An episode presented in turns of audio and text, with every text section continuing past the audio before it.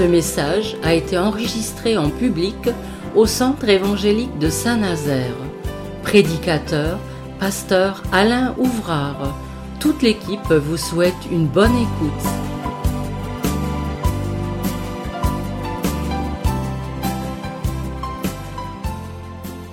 Alors, Genèse, chapitre 2, verset 8. Puis l'Éternel Dieu planta un jardin en Éden, du côté de l'Orient, et il y mit l'homme qu'il avait formé. L'Éternel Dieu fit pousser du sol des arbres de toute espèce agréables à voir et bons à manger, et l'arbre de vie au milieu du jardin et l'arbre de la connaissance du bien et du mal. Un fleuve sortait d'Éden pour arroser le jardin. Deuxième lecture, ça va pas être très compliqué, on commence par le premier livre et on va maintenant dans le dernier de la Bible. Vous avez trouvé? Le dernier livre de la Bible, vous savez ce que c'est? Ah, bon. Je fais des petits tests de temps en temps pour savoir. Apocalypse, chapitre 22, versets 1 à 5. Apocalypse 22, 1. Et il me montra un fleuve d'eau de la vie, limpide comme du cristal qui sortait du trône de Dieu et de l'agneau. Au milieu de la place de la ville et sur les deux bords du fleuve, il y avait un arbre de vie, produisant douze fois des fruits, rendant son fruit chaque mois, et dont les feuilles servaient à la guérison des nations. Il n'y aura plus d'anathème, le trône de Dieu et de l'agneau sera dans la ville. Ses serviteurs le serviront et verront sa face et son nom sera sur leur front. Il n'y aura plus de nuit. Ils n'auront besoin ni de lampe ni de lumière parce que le Seigneur Dieu les éclairera et ils régneront au siècle des siècles. Voilà. Il y a souvent autour des fleuves des arbres, parce que tout y est propice, et on le comprend, puisque naturellement, euh, on sait très bien que l'apport de l'eau, la fraîcheur, la nourriture, eh bien, se trouve auprès de ces courants. Et dans un pays, un pays qui a des fleuves, c'est un pays prospère. On a souvent dans l'Antiquité parlé du Nil, qui était véritablement, eh bien là, la richesse de l'empire d'Égypte. Et puis on pourrait dire la même chose, même dans nos pays occidentaux et partout. D'ailleurs, ça prend des, proportions encore plus fortes lorsque ce sont des pays désertiques et qu'il y a un fleuve. Et toutes les populations sont concentrées autour, finalement, de ce, de ce fleuve. J'aimerais, si vous le voulez bien, lire une troisième lecture dans le livre de Jérémie, au chapitre 17 et verset 7. Et nous allons souligner des choses que nous connaissons, c'est vrai, mais qui sont en analogie avec notre vie spirituelle, notre vie euh, de chrétien, et qui véritablement, eh bien, euh, sont là pour euh, stimuler notre foi, notre avancement, notre progression, notre croissance. Livre de Jérémie chapitre 17 verset 7. Béni soit l'homme qui se confie dans l'Éternel et dont l'Éternel est l'espérance. Il est comme un arbre planté près des eaux et qui étend ses racines vers le courant. Il n'aperçoit point la chaleur quand elle vient et son feuillage reste vert. Dans l'année de la sécheresse, il n'a point de crainte et il ne cesse de porter du fruit. Je voudrais faire cette association entre le fleuve et l'arbre. Et vous avez su que ce n'est pas n'importe quoi. Le fleuve de Dieu est l'arbre de la vie. Et on sait tous ce que cela peut représenter. Mais je pense que le Seigneur veut nous enseigner ce matin sur ces questions. C'est rare hein, quand on parle de cela, hein, euh, parler de l'arbre de la vie. Mais il n'y aurait pas d'arbre de la vie s'il n'y avait pas le fleuve de Dieu. Et vous avez remarqué avec moi, il nous est dit que dans l'Apocalypse que l'arbre et le fleuve sortent du trône de Dieu. Donc euh, nous pouvons comprendre déjà ce que ça veut dire. Donc on va faire cette association. Le fleuve d'abord. C'est l'image de l'abondance. Je l'ai souligné tout à l'heure, partout où il y a véritablement eh bien, des fleuves, des rivières, des, des, ruisseaux, eh bien, il y a naturellement l'abondance. Tout peut être désert, désertique tout autour, mais là c'est différent. C'est l'image pour euh, nous, euh, biblistes, nous pourrions dire, l'image de la bénédiction. Ouais. Quand Dieu promet qu'il enverra dans le désert le plus aride, eh bien des torrents d'eau. Et tout va refaire, reverdir. C'est l'image, le fleuve de l'impétuosité. C'est vrai.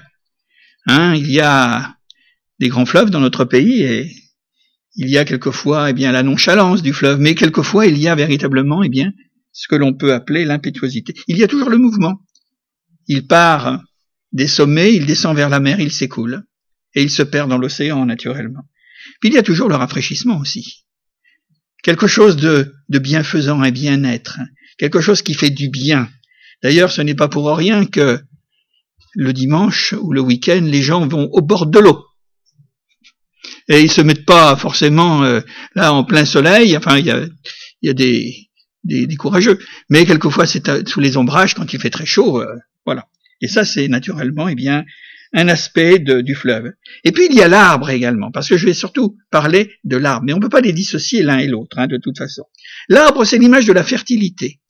Je pense aux arbres fruitiers, mais il y en a bien d'autres, naturellement. Euh, l'arbre, c'est l'image de la croissance. Il part comme un grain de sénévé, et Jésus nous dit que finalement, à un moment donné, ça pousse, ça pousse tellement que même les oiseaux du ciel viennent faire leur nid. Et il y a des arbres comme les séquoias qui sont d'abord très âgés, qui, eh bien, perdurent à travers les siècles, mais il y a dans la ramure, eh bien là, euh, tout un monde qui se, qui niche peut-être. Et puis, l'arbre, c'est la majesté. Je ne sais pas si vous avez remarqué, mais quand il est parlé des cèdres du Liban, quand il est parlé des, des chênes, quand il est parlé de tous ces arbres, mais nous en avons aussi hein, un peu moins des scènes, des, des, des scènes, des, comment dire, des cèdres du Liban, mais en tous les cas des chênes, ils sont majestueux, il y a quelque chose. Et puis l'arbre, c'est la solidité aussi. Ce n'est pas le roseau, mais c'est quelque chose qui finalement est bien solidement bien dans la terre. Et puis naturellement, on peut toujours dire, et puis il y a énormément de pensées que l'on peut dégager, eh bien de l'arbre, c'est le fruit, l'arbre fruitier, et puis euh, la reproduction. Parce qu'il n'y a pas que cette méthode de reproduction par la graine, par la fleur, mais entre autres, ça peut être ça aussi. Alors ceci dit, nous avons cette comparaison, euh, béni soit l'homme qui se confie en l'éternel. Béni celui qui, dont le éternel est, est l'espérance, parce qu'il est comme un arbre qui est planté auprès des eaux. Et quoi qu'il arrive, eh bien, il reste toujours vert. Alors c'est peut-être justement cet aspect, cette beauté. L'arbre, c'est, on le voit de l'extérieur. La beauté de la foi et la beauté de la vie spirituelle, elle est cachée. Ça se voit sur le visage naturellement. Hein. On est rayonnant de joie. Vous connaissez le, passage. Mais c'est surtout de l'intérieur. Mais de l'intérieur va aller vers l'extérieur. C'est la santé. La santé, on peut dire. Hein. Quand on regarde un arbre, je vous appelais, on va faire un peu de botanique ce matin, c'est, mais ça va être très bref. Hein. Euh, il dispose de racines. Un arbre qui n'a plus de racines, c'est un arbre qui est mort. Il est déraciné. Il n'y a rien à faire. Et puis, il y a ce que l'on appelle le collet, c'est-à-dire c'est la jonction entre la racine et puis le tronc. C'est quelque chose qui souvent est parfois boursouflé, où on voit des racines aériennes, elles ne sont plus souterraines, et qui vont dépasser, etc. Donc, euh, il y a le tronc, majestueux, et puis il y a les branches et la ramure. Alors c'est ce que l'on voit le plus. C'est ce qui est le plus apparent naturellement. Et puis, il y a les feuilles, et à travers, euh, par-delà, il y a naturellement, eh bien, le fruit. Il y a la fleur, j'ai oublié, et puis il y a le fruit. Dans la Bible, il nous est parlé de d'innombrables arbres qui apparaissent. Dans les plus courants, c'est la vigne, c'est le figuier. Ils sont fruitiers, ceux-là. Ils vont nous servir. Il y a le cèdre, il y a le chêne, il y a tous les bois précieux qui arrivaient du temps des rois d'Israël ou de Juda, et on en parle beaucoup hein, de tout cela. Il y a le térébinthe, vous connaissez Monsieur Jassé, qui lui a été comme les petits oiseaux, il s'était, fait un nid dans le térébinthe. Hein. Et puis, ce sont des arbres ornementaux. Hein. Ils ont une autre vocation, mais ce sont des arbres. Nous avons deux arbres en présence dans notre première lecture. Il y a celui de la vie. Il est appelé comme ça d'ailleurs, il se décline de cette manière, l'arbre de vie, l'arbre de la vie. Et puis il y a son contraire, il y a l'arbre de la connaissance du bien et du mal. Et parmi tout cela, il y a une multitude d'autres arbres, mais il y en a deux qui sont signalés parce qu'ils ont une raison d'être signalés. Et le premier donne la vie, le deuxième donne la mort. Il donne la mort à cause du commandement, à cause de ce que Dieu a dit sur cet arbre-là. Il est porteur, il est vecteur de mort. Et il y a une défense, naturellement, eh bien, qui est donnée tout de suite à l'homme. Je voudrais le rappeler parce que ça nourrit un petit peu notre compréhension du texte. Au chapitre 2 et au verset 16, Dieu dit, après avoir placé l'homme dans cette euh, situation idyllique qui est le paradis, l'Éden, l'Éternel Dieu donna cet ordre à l'homme, tu pourras manger de tous les arbres du jardin, mais tu ne mangeras pas de l'arbre de la connaissance du bien et du mal.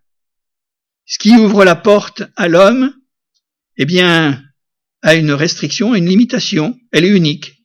Par contre, tous les autres, et en particulier l'arbre de la vie où l'homme est invité, car le jour, conséquence, car le jour où tu en mangeras, tu mourras certainement.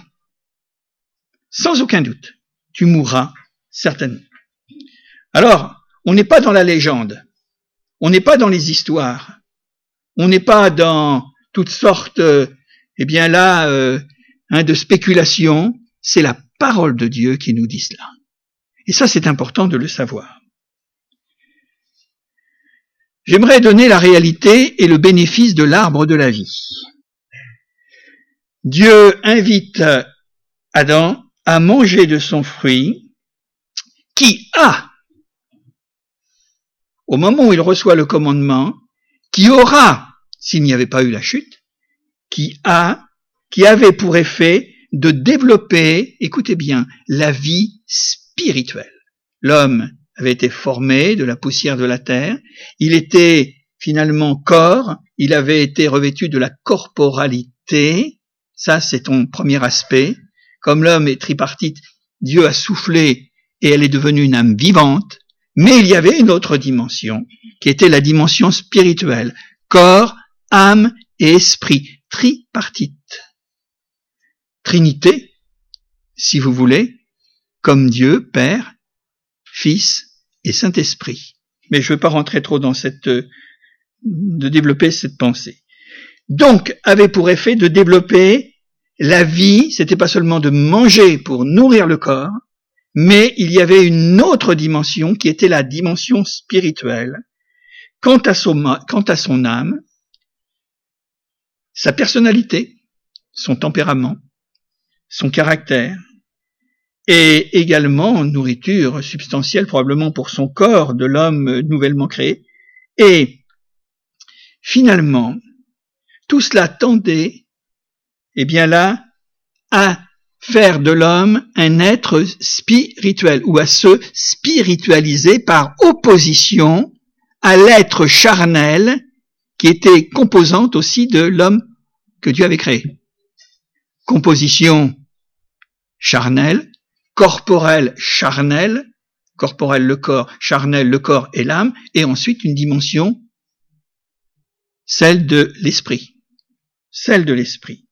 Pour atteindre, et retenez bien ça parce que on va aller beaucoup plus loin ce matin, l'immortalité. Vous avez remarqué tout à l'heure, le jour où tu mangeras de l'arbre de la connaissance du bien et du mal, tu mourras. Mais qu'est-ce que ça veut dire pour quelqu'un qui ne sait pas ce que c'est que la mort? Véritablement la grande inconnue. Hein Imaginons-vous. Alors que finalement l'arbre de vie avait pour euh, but d'amener à l'immortalité. La mort n'existait pas avant le chapitre 3. Est-ce que vous croyez à l'immortalité, vous, mes frères et sœurs? Compte tenu de votre anticipation, vous attendez de voir comment ça va se passer. C'est biblique ou pas? Bon, on va vérifier ça tout à l'heure. L'immortalité. La dimension de l'éternité. Et quand je parle d'immortalité, je voudrais mettre tout de suite entre parenthèses pour que vous puissiez bien comprendre. L'homme a été créé immortel, mais il y a deux directions. Il y a l'immortalité, l'éternité, naturellement, on peut non pas les confondre, mais l'homme a été créé dans ce but. Et deux directions, soit dans la présence de Dieu, ou soit dans l'éloignement de Dieu. Vous comprenez? Il y a les sauvés et il y a les perdus. Je reste toujours biblique, ça va? Vous me le dites, hein, parce qu'il faut faire vite maintenant. Hein. C'est-à-dire cette dimension de l'éternité, vivre et non mourir. Alors c'est vrai que ça confond parce qu'on se dit mais depuis des générations, depuis des siècles, depuis des temps, euh, voilà, eh ben, les hommes meurent. Mais oui, mais on est sous le coup. Lorsque tu en mangeras, tu mourras sûrement. Mais il y a le principe déjà qui est posé. C'est-à-dire que Dieu veut partager son humanité avec sa, son, son, son immortalité, son éternité, pardon, exactement. Son éternité avec sa créature. Maintenant, après, c'est pas le choix de Dieu. L'opportunité, le libre arbitre est donné à l'homme. Il choisit lui-même. Mais il le sait.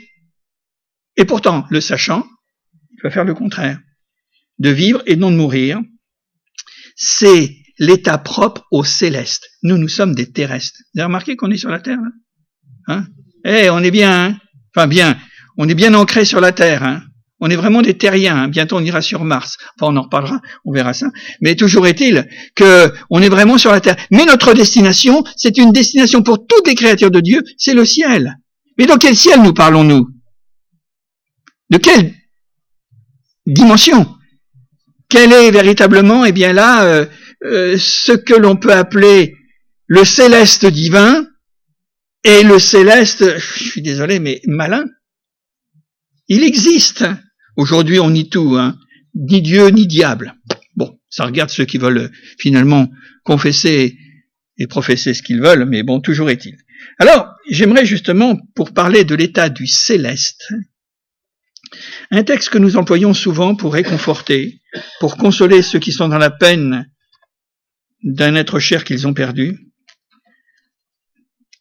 On prend souvent ce texte de 1 Corinthiens chapitre 15, verset 42 d'abord. On en parle rarement hein, dans nos réunions. C'est souvent un texte circonstanciel d'accompagnement de ceux qui traversent et sont confrontés avec la mort. Écoutez bien. Ainsi en est-il de la résurrection des morts. Le corps est semé corruptible. Il ressuscite incorruptible. Il est semé méprisable, avec nos souffrances, nos maux, nos ulcères et nos cancers et tout ce qu'il peut y avoir. Il ressuscite glorieux. Il est semé infirme, malade. Il ressuscite plein de force. Il est semé corps naturel, charnel. Il ressuscite corps spirituel. S'il y a un corps naturel, il y a un corps spirituel. C'est pourquoi il est écrit le premier, le premier homme, Adam, devint une âme vivante. Le dernier Adam est devenu un esprit vivant, vivifiant. Mais ce qui est spirituel n'est pas le premier, c'est ce qui est naturel, ce qui est spirituel vient ensuite. Le premier homme tiré de la terre est terrestre. Le second homme est du ciel. Tel est le terrestre, tels sont aussi les terrestres. Tel est le céleste, tels sont aussi les célestes.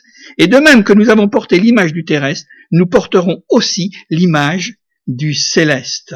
Et on va un petit peu plus loin, verset 53. Car il faut, c'est un impératif qui remonte à la chute de l'homme. Car il faut que ce corps corruptible revête l'incorruptibilité et que ce corps mortel revête l'immortalité.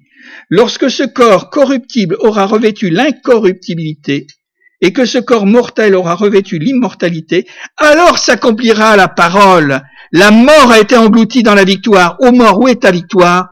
Ô mort, où est ton aiguillon? Vous comprenez, mes frères et sœurs? Vous saisissez En le disant, c'est peut-être plus facile à saisir. En le disant. Ou en l'entendant pour vous. Ouais. Il y a une autre dimension.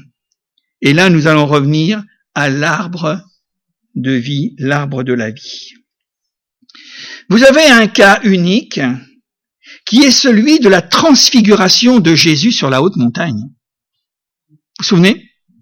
Jésus emmène trois de ses disciples, il monte, il laisse les autres dans la vallée, il se passera des choses. Mais là-haut, il va y avoir comme une nuée qui va venir. Une lumière resplendissante va se concentré sur la personne de Jésus où il nous est dit que ses vêtements vont devenir, eh bien là, lumineux, que le visage va devenir lumineux, autrement que le visage de Moïse lorsqu'il est redescendu du monde de Moab, hein, autre chose. Et là, les disciples, entre autres Pierre, va dire, ben on va, on va rester là, hein, parce qu'il fait bon. Hein. eh oui. Mais bon, c'était simplement pour montrer, quelque part, si nous voulons véritablement y souscrire, c'est que s'il n'y avait pas eu le péché, je pense que l'homme, non, Éden, et était resté auprès du fleuve et auprès de l'arbre de la vie, il aurait développé cette dimension spirituelle. Jésus était sans péché. Il pouvait pas mourir. L'enlèvement. Monter dans les cieux, dans les lieux célestes. Dans cette dimension de l'immortalité incorruptible de cette splendeur que ne peut pas nous imaginer parce que nous sommes véritablement sur la terre, mais c'était déjà quelque part un signe avant-coureur de ce qu'aurait pu être la vie, la vie des hommes s'il n'y avait pas eu la catastrophe du chapitre 3 de la Genèse. Dieu est bon hein, nous avoir montré ça pour nous donner l'espérance. Hein. Eh oui, c'est sûr. Hein la transfiguration de Jésus. Alors, un choix crucial s'est joué en Éden. C'était celui de la chute. Mais je voudrais vous dire, hein, parce qu'on prêche l'évangile, on prêche pas la loi, on prêche l'espérance. On prêche la grâce par la foi. C'est que ce choix crucial est réversible pour ceux qui le veulent. C'est pour ça que la bonne nouvelle, on l'appelle évangile. évangile, ça s'appelle bonne nouvelle. Il y a le fait, tu mourras D'accord. Mais il y a aussi la possibilité d'un autre chemin, d'une autre option, d'un autre choix, d'une autre décision, choix de l'arbre défendu qui a amené finalement aux conséquences, où le fruit est un fruit poison, parce que ça s'est contaminé de générations et de temps de siècle en siècle, c'est ce que nous dit Paul dans Romains, que par un seul homme, le péché est venu et toute la race humaine a été, toute espèce humaine a été contaminée. On est d'accord pour cela. Hein ce fruit poison, eh bien, tout simplement a stimulé les appétits charnels. L'homme n'est devenu que chair. On l'entend Dieu dire hein, du temps de Noé, mais l'homme s'est dégradé, l'homme s'est dissous dans le mal et dans le péché. Toutes ses pensées, jour et nuit, sont tournées vers le mal. Donc l'homme est tombé avec euh, des appétits charnels abominables, tuer, faire couler le sang, et toutes sortes de choses que je ne cite pas, et dont le résultat a été la mort étendue à tous, sans exception. C'est terrible, hein On peut parler d'une pandémie d'une contamination généralisée. Et nous sommes dans cette dispensation. Nous sommes dans cet état. Et si l'évangile est annoncé, c'est qu'il y a une possibilité que les choses changent. Parce qu'à un moment donné, quand l'homme va être chassé, Adam et Ève va être chassés, il nous est dit, je ne veux pas ramener le texte, mais je l'ai en mémoire, il nous est dit que Dieu a mis des chérubins avec des, une épée flamboyante pour que l'homme ne revienne pas dans sa condition première bénie cette communion d'amour avec son Dieu, cette épée flamboyante. Et il nous est dit, afin qu'il ne puisse plus prendre de l'arbre de la vie. puisqu'ils ont choisi l'autre. L'accès à l'arbre de vie a été fermé, mais cet accès, et j'insiste ce matin, peut être à nouveau ouvert. Oui. Parce que vous avez remarqué, le prélude de la Bible, c'est un arbre de vie. Le livre que vous ne trouviez pas tout à l'heure, le livre de l'Apocalypse, le dernier, vous savez, dans votre Bible, hein? Oui. Eh bien, il est question de l'arbre de vie aussi. Donc, il y avait une fermeture au début, mais il y a l'invitation de ce que sera notre vie dans les lieux célestes, dans l'immortalité, où il n'y aura plus que l'incorruptibilité. Et là, à ce moment-là, au milieu des deux, entre la jeunesse et l'Apocalypse, il y a cette merveille de la révélation et du plan de Dieu que l'on appelle l'évangile et la venue de Jésus-Christ. Moi, je crois, on peut toujours dire, Jésus a dit, je suis la lumière, je suis la vie, je suis ceci et cela, mais moi, je peux dire, ce matin, si vous me permettez, hein, mais moi, je peux dire que Jésus est l'arbre de vie. Hein. Il est l'arbre de la vie. Hein. Je suis la vie, je suis le chemin. Eh oui, on peut le dire, il ne l'a pas dit, et moi je le dis. Parce qu'entre les deux extrêmes, la fermeture et l'ouverture, où là, ça sera une ouverture éternelle, eh bien, il y a l'évangile. Il y a le message de l'évangile et au cœur de cet évangile, il y a Jésus. Ouvert, qui nous présente la mort sous trois aspects. Il sera ouvert à cause, finalement, de la mort, parce qu'il faut qu'il y ait la mort. Il y a eu péché, tu mourras certainement, et il y a une solution qui est donnée en trois phases. D'abord, la première, c'est la foi dans l'expiation, dans l'expiation, dans la mort, la mort expiatoire de Jésus, de quelqu'un. On le trouve dans l'évangile. Et qui meurt à la place des autres. Lui, il n'a pas à mourir, mais il va mourir à notre place. C'est Ésaïe 53, si vous voulez, et puis tout le reste que nous trouvons dans l'évangile. Tout cela est une préparation, une typographie qui est déjà préparé dans l'Ancien Testament pendant des siècles et des siècles adressé au peuple juif. C'est-à-dire que pour avoir la vie, il fallait que la mort, le sang coule. Et on a donné pendant des siècles et des siècles la mort à des animaux, à des bœufs, à des veaux, à des pigeons, enfin toutes sortes de choses. C'est une figure symbolique. Et puis, pour nous, notre part, la mort de Christ, victime expiatoire, le sang a coulé. Cette préparation, qui était une préparation que nous trouvons dans tout l'Ancien Testament, mais pour préparer, c'était une forme de pédagogie, pour préparer finalement l'humanité à accéder à la foi en Jésus-Christ, mort pour les péchés des hommes. Et puis, ce que nous révèle l'Évangile, c'est que le croyant doit mourir aussi. Mais il va mourir, ça c'est sûr. Mais avant de rentrer dans ce domaine, dans cette dimension céleste, il faut qu'il meure à lui-même. Comprenez? Il n'y a rien d'étonnant, puisque nous voyons que dans Luc, Jésus dira à ses foules, rapporté dans Luc et dans d'autres, il dira, mais si quelqu'un veut rentrer dans le royaume de Dieu, eh bien, il faut qu'il renonce à lui-même. Qu'il renonce à, finalement, eh bien là, à ce qu'il est lui-même, qu'il porte sa croix. Et là, à ce moment-là, eh bien, il va vivre. Il y a la part de Christ, il y avait la part symbolique religieuse à travers le sacrifice des animaux, mais aujourd'hui, c'est notre part. Et c'est ce que nous vivons. Plus, je voudrais pas vous choquer, mais plus nous mourrons, plus nous retrouvons cette vie. Plus nous mourrons à la chair, plus nous vivons dans l'esprit. Et c'est dur, hein Non? Oui, ça va. C'est pas une bagatelle, hein, je tiens à vous le dire. Hein. Parce que des, luttes, des tentations, des combats, etc., etc., euh, on en a, hein, et on en aura jusqu'à la fin. Et celui qui persévérera jusqu'à la fin, nous dit Jésus, il sera sauvé. Mais nous le sommes déjà, hein C'est vrai. Mais nous avons un Dieu miséricordieux et patient. C'est un Père. Alors l'humanité s'est condamnée. Je rappelle la désobéissance.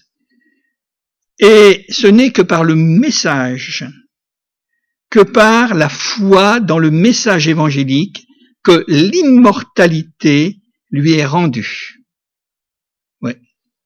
c'est-à-dire cette conception d'éternité. Jésus nous en parle, il nous l'enseigne à travers des paraboles, à travers toutes sortes de choses. Et c'est Jésus qui l'atteste.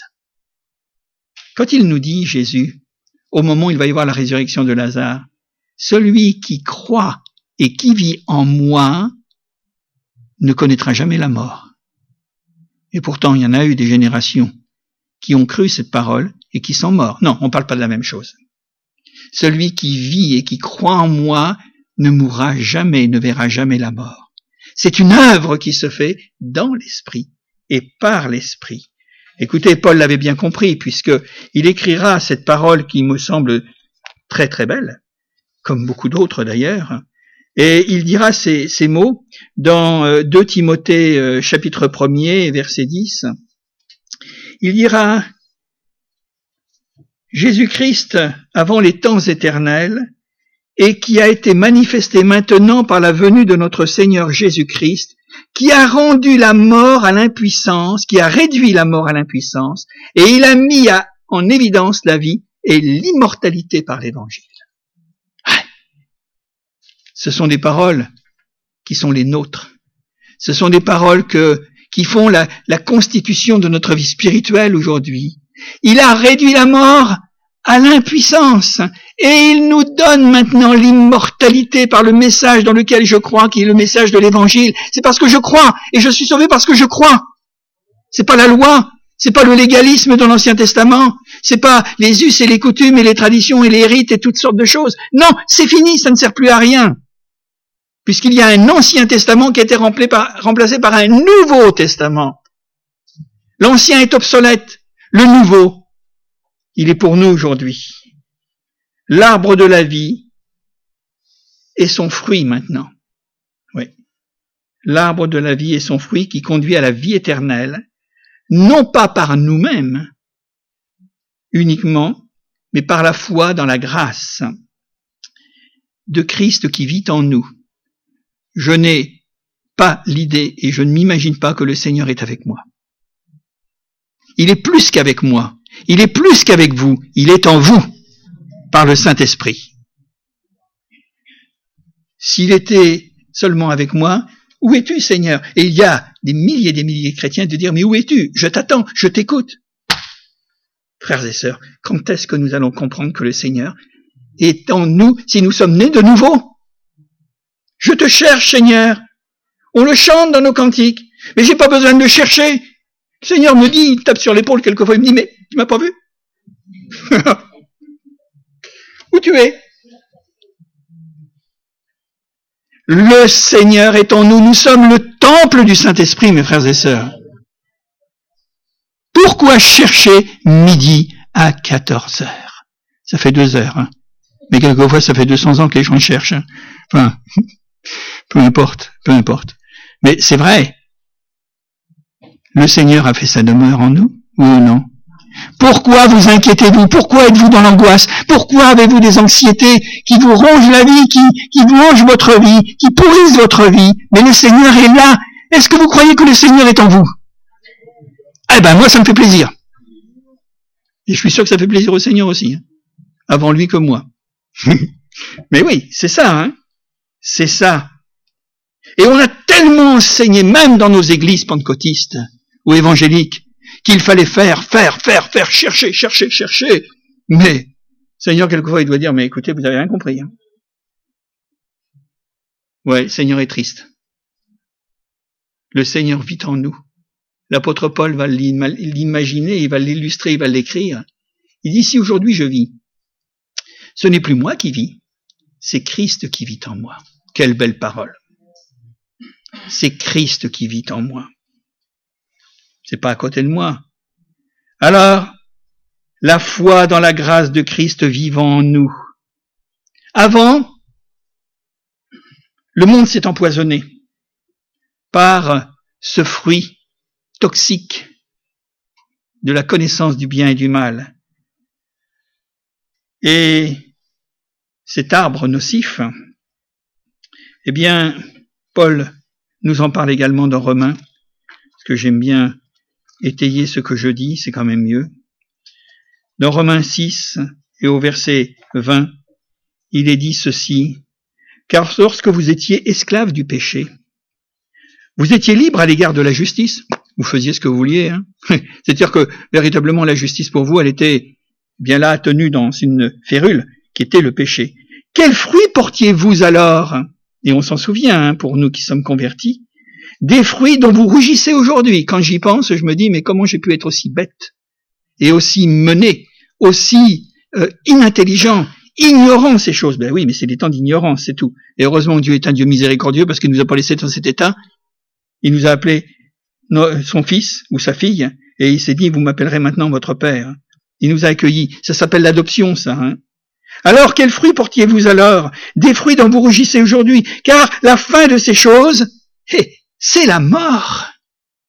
C'est la mort. Mais maintenant, étant affranchi du péché, devenu esclave de Dieu, enfant de Dieu, si vous voulez, Hein vous avez pour fruit la sainteté et pour fin la vie éternelle, car le Seigneur du péché, c'est la mort, mais le don gratuit de Dieu, c'est la vie éternelle en Jésus-Christ, notre Seigneur. Et ça, c'est formidable et c'est merveilleux. J'ai la vie éternelle en Jésus-Christ parce que je crois. Vous savez que ça me fait du bien quand je vais à la vacances. Alors allez-y, hein. donnez-moi encore des vacances. Eh, j'ai travaillé, hein. Salut par les œuvres ou salut par la foi. On se souvient des Fessiens, c'est par la grâce que vous êtes sauvés par le moyen de la foi, et cela ne vient pas de vous, c'est le don de Dieu, afin que personne ne se glorifie. Bon, on ne revient pas là-dessus. Dans les œuvres, et par les œuvres plutôt, l'humanité a fait fausse route. On les appelle, hein, dans la Bible, dans le Nouveau Testament, les œuvres mortes. L'absence de fruits démontre l'absence de la foi véritable. On peut être croyant, on peut être euh, dévot. Si on n'est pas né de nouveau, ça sert à rien. On est religieux. Le Seigneur nous a jamais appelés à être des religieux comme les Juifs en son temps ou autre chose. Il nous a appelés à être des hommes spirituels et à nous nourrir et nous rapprocher du fleuve de la vie et de prendre dans l'arbre de la vie le fruit qui nous donne cette dimension spirituelle, on y arrive. Alors l'homme, pendant des siècles et des siècles, s'était vertué à faire des fruits. Il faut que ça pousse. Alors, hein, il y en a qui se promènent avec des bananes dans les cheveux, avec des oranges, enfin toutes sortes de choses. Hein. Faire pousser les fruits. Hein. Bon, ça fait une sacrée marmelade. Hein. Mais c'est vrai, excusez-moi, je suis un peu caustique, mais quand même. Écoutez, hein. On doit véritablement laisser l'œuvre de l'esprit faire des choses en nous sans vouloir les faire nous-mêmes. Hein. C'est pas par les œuvres que nous sommes sauvés. On le comprend. Hein. Alors l'homme s'était vertué à faire des fruits, des efforts moraux et religieux pour prouver ou certifier qu'il avait la foi. Et ce qu'on appelle la foi, c'est pas ce que l'on pense. Moi, je dis que l'homme religieux a des croyances. Il a toutes sortes de dévotions, de traditions, de rites, etc. Mais la foi dont nous parlons, la foi de l'esprit, c'est rien à voir. Il y a l'homme qui est encore dans ses illusions religieuses et il y a l'homme né de nouveau. Et ça, c'est une autre affaire. Oui. Ce faux raisonnement a retenu, et vous allez comprendre, ce faux raisonnement que les hommes ont en pensant bien faire, avec sincérité. Mais c'est pas parce que on est sincère qu'on est dans la vérité. Il y a bien des gens qui sont dans l'erreur et qui sont très sincères. Hein on est d'accord. Mais toujours est-il que ce faux raisonnement a retenu l'âme de l'homme dans sa propre justice. Si je fais, si je fais ceci, si je me sacrifie, si je m'astreins à ceci ou à cela, si je me prive, ne goûte pas, ne touche pas, ne respire pas et ne vis pas, c'est la propre justice illusoire. C'est ce que Jésus a condamné chez les pharisiens. Et je peux vous dire qu'ils en avaient une sacrée liste. Hein. Ils tenaient quelque chose, hein, les pharisiens. Mais aujourd'hui, il y a des pharisiens aussi. Hein. D'un nouveau genre. Et ainsi s'est attaché, et ainsi l'homme religieux s'est attaché davantage aux œuvres méritoires et aux devoirs légalistes et non à Jésus. C'est pas une église qui sauve, hein. C'est Jésus-Christ qui sauve. Et ça, il faut le dire. C'est pas un mouvement qui sauve. C'est Jésus-Christ qui sauve. Alors, devoir légaliste, où on a oublié Jésus, où Jésus a une toute petite place, Mais Jésus est le chef. Il est tout Jésus. Il remplit tout en tous et on lui a laissé une petite place.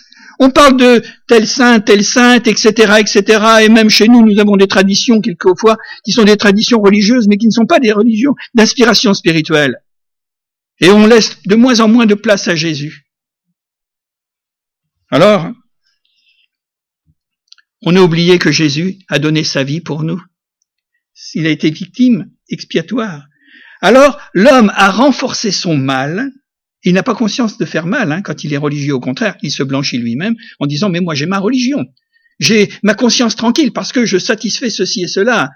Et c'est pas ce que Dieu regarde. Il dira, ce sont les œuvres de la chair, tout ça.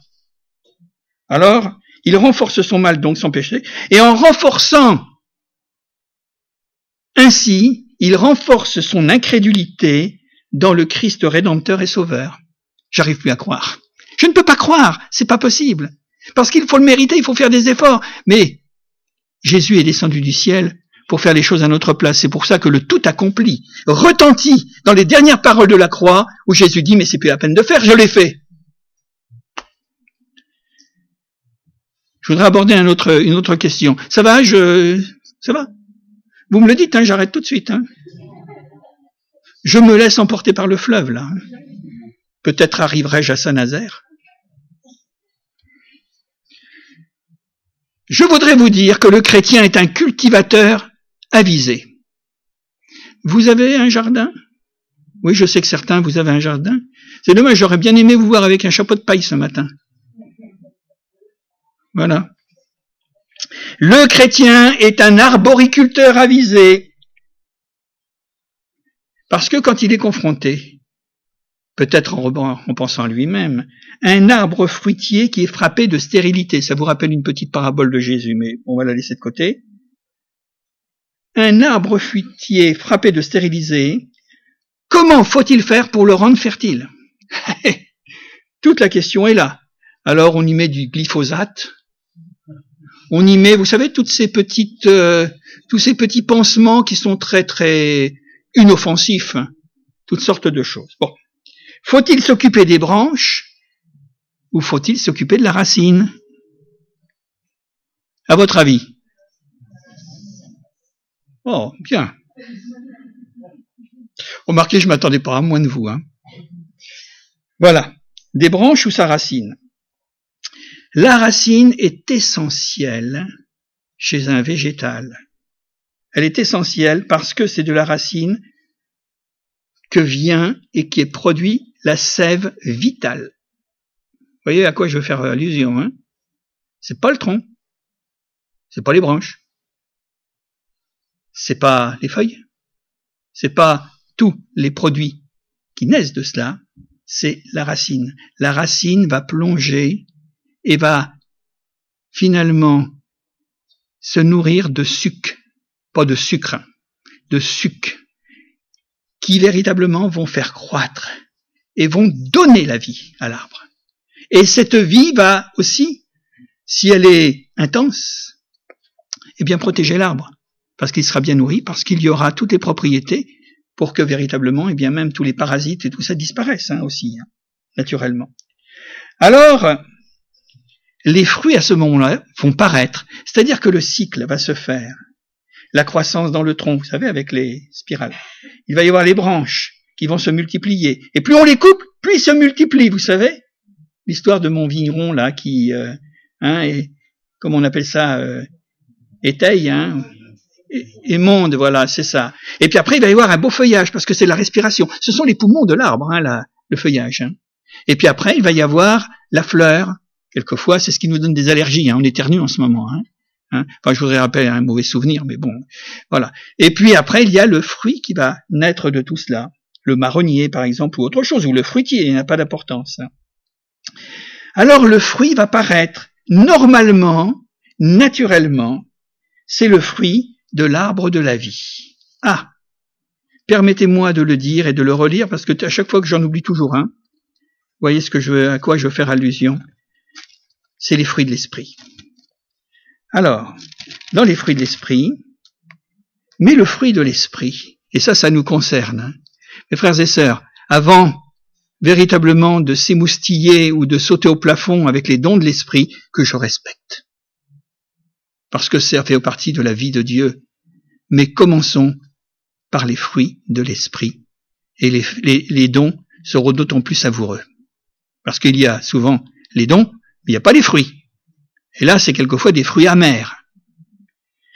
Mais le fruit de l'esprit, c'est l'amour, c'est la joie, c'est la paix, c'est la patience, c'est la bonté, c'est la bienveillance, c'est la foi ou la fidélité, la douceur, la maîtrise de soi, et la loi n'est pas contre ces choses, et je dirais, si vous permettez, l'évangile nous le prescrit vivement. Parce que s'il n'y a pas de fruits chez un chrétien, ça ressemble au figuier, vous savez, quand le maître est arrivé et qu'il a dit mais je ne trouve pas de fruits. L'arbre de vie pour l'âme humaine, le corps, le véhicule terrestre, on se reconnaît comme ça. Et puis il y a la dimension de l'âme, le côté charnel avec l'intelligence, avec la volonté, avec la pensée, avec la conscience, etc., etc. C'est cela dont nous parlons. L'esprit de Dieu va se faire ami avec mon esprit, mon esprit recevant les directives de l'Esprit de Dieu, va contrôler mon âme, sentimentalisme, émotion, et les peurs, les craintes et toutes sortes de choses qui nous font vibrer tous les jours et qui nous rendent malades. Et puis ensuite, eh bien, mon âme, à ce moment-là purifiée, va maintenir ou assainir les instincts de mon corps. Ce que le corps, il demande, hein. Il demande. L'Esprit de Dieu est la véritable sève divine d'où découlent les fruits, dans la mesure où nos racines sont solidement implantées dans l'arbre de la vie qui est Jésus. Vous vous rendez compte qu'il y a déjà, même au chapitre 2, d'une manière voilée, eh bien, il était déjà question de Jésus sous l'image de l'arbre de vie. Vous avant que le péché arrive, c'est pour ça que Paul dira, mais avant les temps anciens, avant que même toute intelligence humaine ait pu penser, mais Dieu avait déjà tout prévu. Vous connaissez ce texte, hein c'est Jésus qui va le donner. Il le donne que dans l'évangile de Jean. Hein mais il est beau. Je suis le cep et mon père est le vigneron. Tout sarment qui est en moi et qui ne porte pas de fruits le retranche. Et tout sarment qui porte de fruits l'émonde, afin qu'il porte encore plus de fruits. Et il nous est dit cette parole, mais vous êtes déjà purs, mes frères et sœurs. Vous rendez compte, à cause de la parole que vous avez entendue, depuis qui vous amené à la foi et à la conversion. Vous êtes déjà purs, nous dit Jésus, à cause de la parole que je vous ai annoncée. Demeurez en moi et je demeurerai en vous, comme le sarment ne peut de porter de lui-même du fruit s'il ne demeure attaché au cep, ainsi vous ne pouvez non plus. Si vous ne demeurez pas en moi, je suis le cep et vous êtes les sarments, celui qui demeure en moi a la vie. Parce que sans moi, vous ne pouvez rien faire. Merci Seigneur de nous le rappeler. Parce que dans notre civilisation et dans le monde de toujours, les hommes ont pensé qu'ils n'avaient pas besoin de Dieu. Sans moi, vous ne pouvez rien faire. Et on voit où aboutit finalement notre, notre société, notre civilisation humaine, l'espèce humaine, hein, dans des choses qui sont abominables. J'ai bientôt fini. Je voudrais mettre devant vous, avant de terminer, un principe qui croit, ça croit. Croire, c'est accroître. Ça se fait naturellement, si nous voulons naturellement.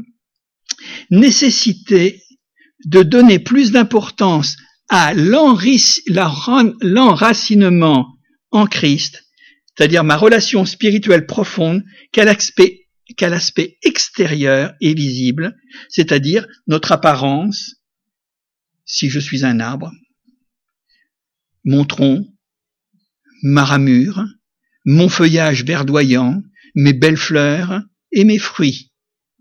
Le plus important, c'est pas l'extérieur, c'est l'intérieur. C'est notre vie intérieure, c'est notre vie profonde. Ça, c'est important, c'est l'essentiel. Si les fruits de notre vie spirituelle sont maigres, est rare parce que quelquefois on entend des chrétiens geindre, se lamenter, ils ont peut-être des raisons, mais toujours est-il qu'il y ait de l'espérance. ne vous découragez pas, mes frères et sœurs. Si vous pensez que votre vie spirituelle, elle est maigre et que elle est peut-être rare, la première chose que Dieu vous demande et que nous demande à tous, vérifiez donc la qualité de la sève.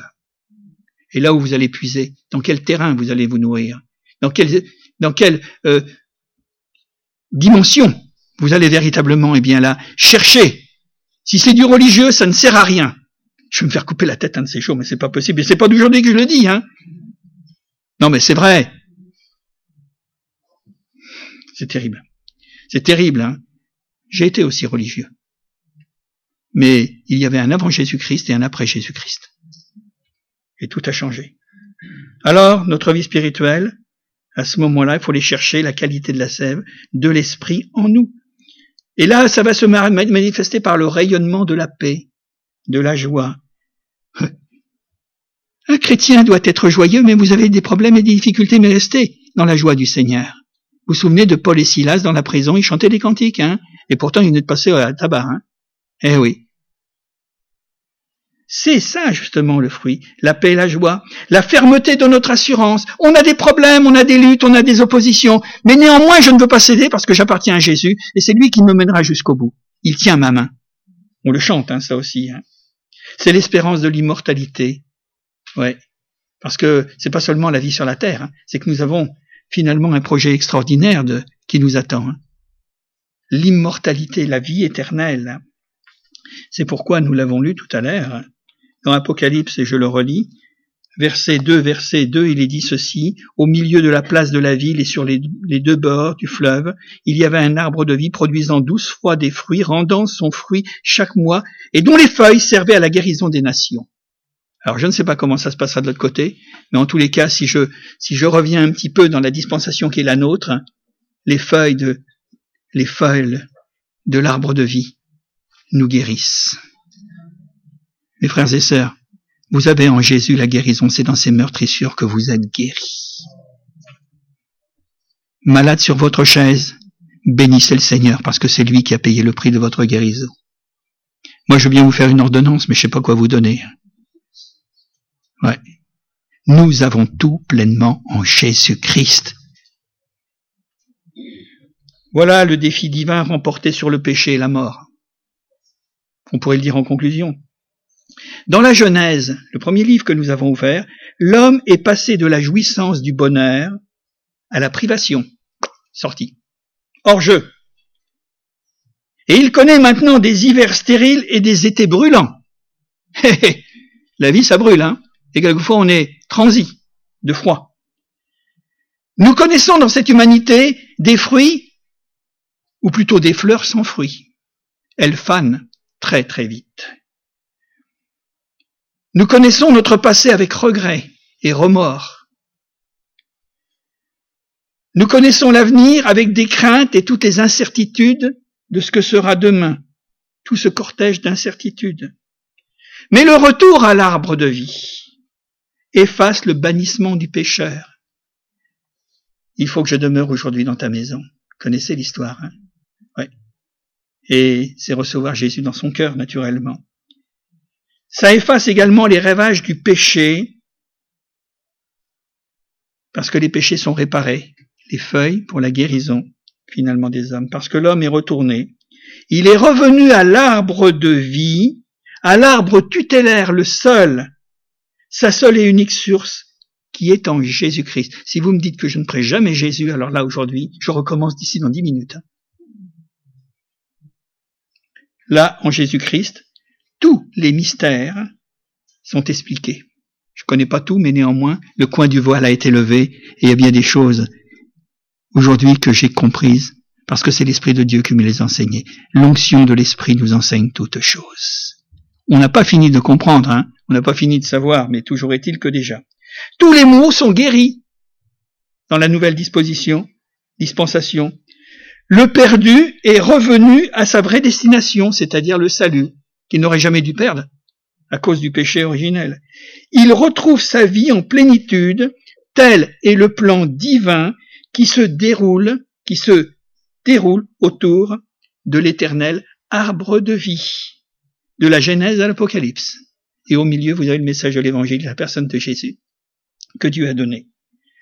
Je termine par cette parole de l'Apocalypse également, à celui qui vaincra, à celui qui croira, à celui qui triomphera de toute l'incrédulité, de toutes ces choses qui sont là pour euh, polluer, tous ces satellites qui sont là pour euh, détruire notre âme et notre vie et nous priver du salut de Dieu. Alors à celui qui vaincra, Dieu dit, je donnerai à manger de l'arbre de la vie qui est dans le paradis de Dieu. Que Dieu nous bénisse ce matin, que Dieu nous donne sa grâce. On va prier quelques instants. Mes frères et sœurs, je voudrais vous dire que vous êtes sauvés si vous croyez en Jésus-Christ. Vous allez me dire c'est une banalité, on n'est pas dans une réunion d'évangélisation. Mais soyez heureux de connaître Jésus-Christ et, et on va le bénir encore d'ici quelques instants. Seigneur, nous voulons te rendre grâce et te remercier. Parce que nous croyons, Père éternel, que ta parole, elle n'est pas un mystère pour ceux, Seigneur, qui s'intéressent et qui se rapprochent de toi, qui ont faim et soif et qui te demandent, eh bien, que tu les, que tu les désaltères au fleuve de la vie et qui consomment ce fruit de l'éternité, de l'immortalité qui est en Jésus-Christ. Nous te remercions et nous te bénissons. Puis nous voulons te dire simplement, comme une simple prière, je veux prendre les paroles de Paul parce qu'elles sont belles. Si aujourd'hui je vis, si dans l'instant qui est aujourd'hui, maintenant, dans notre rassemblement, si aujourd'hui je vis, eh bien ce n'est plus moi qui vis, mais c'est Christ qui vit en moi. Merci de nous avoir donné Jésus. Et lorsque nous considérons le Saint Livre, l'Écriture sainte, de la Genèse à l'Apocalypse, il y a le mal, il y a le remède et il y a la guérison. Merci Jésus. Amen.